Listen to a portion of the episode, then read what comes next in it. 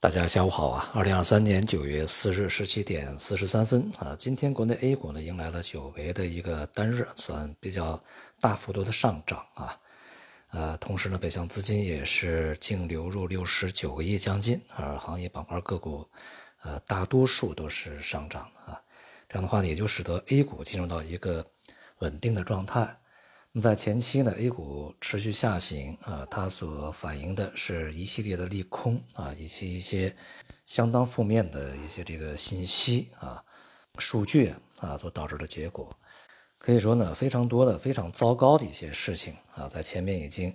这个暴露的非常充分了啊，无论是房地产呃行业这些头部企业的违约啊，还是经济数据的暗淡啊，以及外部的一些唱空。那么再加上这个信托的暴雷啊，等等等等，可以说呢，在一段时间之内啊，能够出来的坏消息都已经扎堆儿的啊出过了。那么在接下来的一段时间里面，就很难有比之前啊还要更加糟糕的一些消息出现。而市场呢又已经下跌了一段时间啊，所以说呢，呃，从市场本身上来说啊，也有一些这个反弹啊、整固的这样的一些需求啊。不过呢，由于经济的基本面以及行业基本面并没有得到呃实质的改观啊，市场呢就此见底展开中长期的一个牛市上涨，这种可能性是比较小啊，大概率呢会像我们在之前所说的啊，这个在近一段时间，一方面市场的波动率会下降，另外一方面呢，它会呃局限在之前所建立的区间内，一个呢就是这个会议后啊大幅调跳空高开，然后又低走。呃，到前期低点就这段一个小区间，那么另外一个区间呢，就是八月份啊，这个整个 A 股波动的区间啊，预计呢，在一段时间里面很难脱离这样的一个区间去波动。换句话说呢，就是在一段时间里面啊，这个波动的区间会放大啊，整体的波动幅度会放宽啊，但是呢，整体的这个趋势现在还难以改变啊。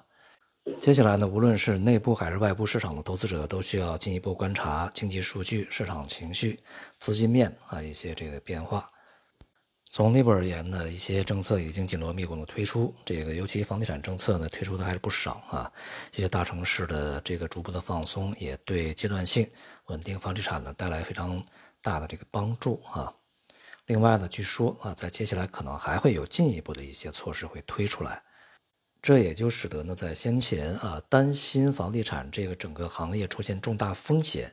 呃，然后去向其他行业去蔓延，这种这个情绪呢会变得稍微啊缓和一些，转而呢去关注啊接下来一些企业它的盈利究竟会会否去恢复啊，而从外部呢也是一样啊，马上呢就是九月份美联储的议息会议将要去召开，预计这一次呢加息的可能性会很小啊，那么接下来呢在十一月。之前还有两个月的时间啊，那么这两个月的时间里面呢，呃，也还会有非常多的经济数据和这个基本面信息啊不断的爆出来，所以说市场也需要去观察，然后呢再给出一个中长期啊一个趋势的大方向。在这种情况下呢，A 股大概率也还会呈现一种这个结构性的机会啊，结构性的行情这样的一种特征。在今天呢，我们看房地产啊和一些这个。资源类、原材料类，啊，呃，上涨是非常好的，这也与我们在这个之前所预计的是相同的。尤其是资源类、能源啊、原材料、石油、钢铁、煤炭、有色化工啊，这些呢上涨比较好。当前经济主要的支撑和发力点呢仍然是建筑业啊，所以说对相关的这些这个需求呢就会上升啊。当然，同时呢就是经济啊预计会在。就是三季度末到四季度呢，会比之前表现的好一些。再加上啊，这个相关的一些资源类、大宗商品的价格在前期已经有所回升啊，所以说在接下来的时间里面，这些行业呢仍然是可以去继续关注的啊。目前从 A 股的角度看呢，这个长期啊能够去布局并且具有比较长时间上涨的机会空间的这些行业板块还是比较少的，